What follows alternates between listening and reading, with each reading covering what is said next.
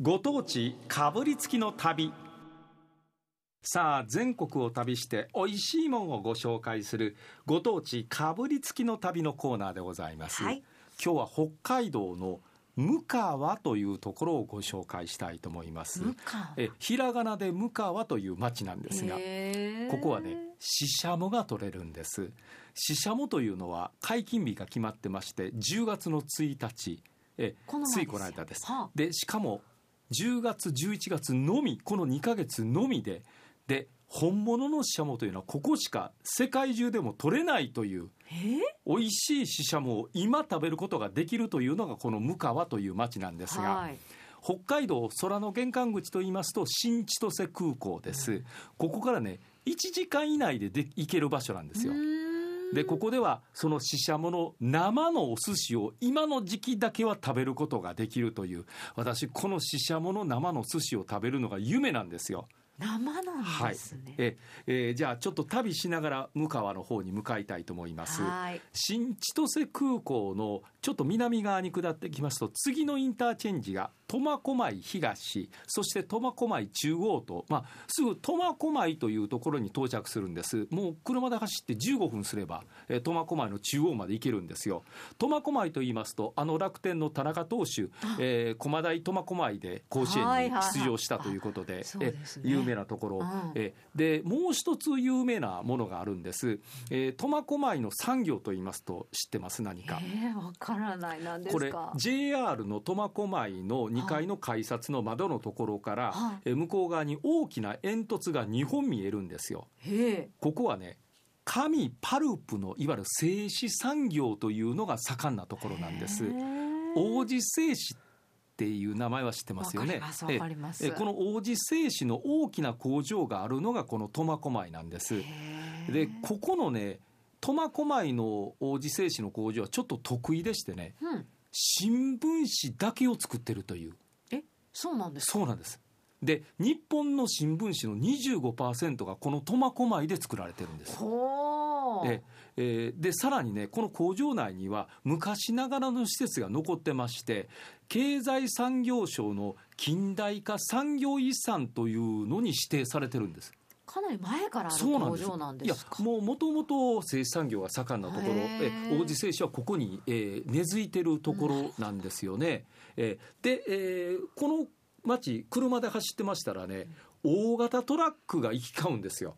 へええでなんでかと言いますとフェリー乗り場がすぐ横苫小牧のところからあー船が出てましてこれがね八戸青森ですよね、八戸秋田新潟大洗。大洗というのは茨城県です、うん。えそれから敦賀。え？え福井の方まで来てそうなんです。などなどいろんなところに実はこの苫小牧からフェリーが出てるんです。そうなんですね。でトラックはここから出ていく場合が多かったりするんですよね、うん。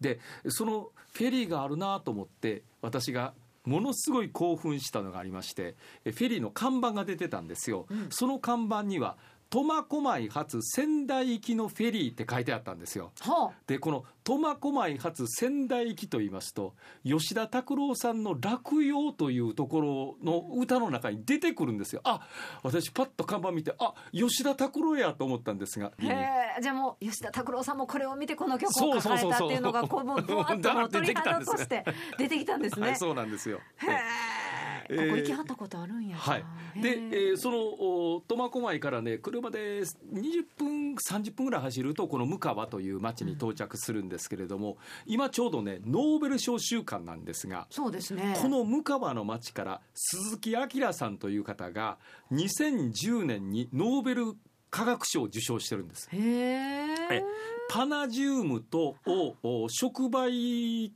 をするとかなんとか書いてありました。するとかなんとか書いてえー分かれへんかな。分かれへんけどでもまあ町の誇れる方がそういう方なんですね。そういう方もいらっしゃって、はい、で、えーさあいよいよここでかぶりつきますよ。ししゃもに。も。で皆さんがスーパーなんかでお買い求めになっている一般的に食べるししゃもとはししゃもではないんです。いやあれってししゃもでしょあれ。ししゃもって書いてありますまあ、一応名前はねカラフトししゃもっていうんですがえカペリンとも言うんですカペリンとも言うんですがこれは具体的に言うとも死者もではないと本死者もではないということになるんですが、まあ、ほとんどまあ死者もというとこのカラフト死者もが食卓に上がっていくということです。そうですねさっき言いましたようにこの町では死者もが10月1日解禁になって水揚げされてくるわけです。うん、でこの向川の町を車で走ってましたらこの10月11月のみの風景を見ることができるんです。どんな？シシャモを取って生のやつを干すんですけれども、うん、それをね、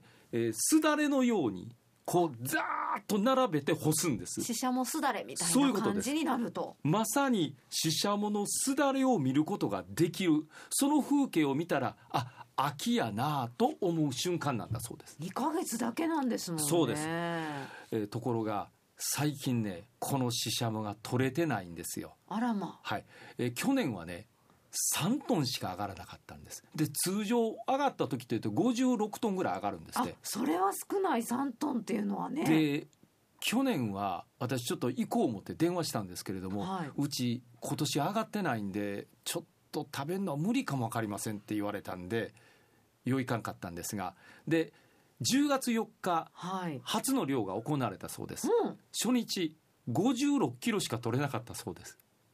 でも56キロでも去年よりはちょっと多いと言ってましたね。えー、じゃあ今年もまあ、多くはないかもしれないそうですね。不良かもわからないという予測が立ってるみたいですね高級なんですかね、えー、やっぱり高級でしょうね。ここしか取れあのここしか取れないと言いますがここからずっと太平洋沿岸釧路にかけての沿岸では全部あのシャモは上がってくるんですよ、うん、上がってくるんですけれどもほとんどがシャモがこの向川という町に持ち込まれるんです。なぜかというとシシャモをうまく処理できる技術を持ってる人がこの向川の町に多くいらっしゃるからなるほどシシャモの町なんですね。まさにシシャモの町がこの向川という町なんですよね。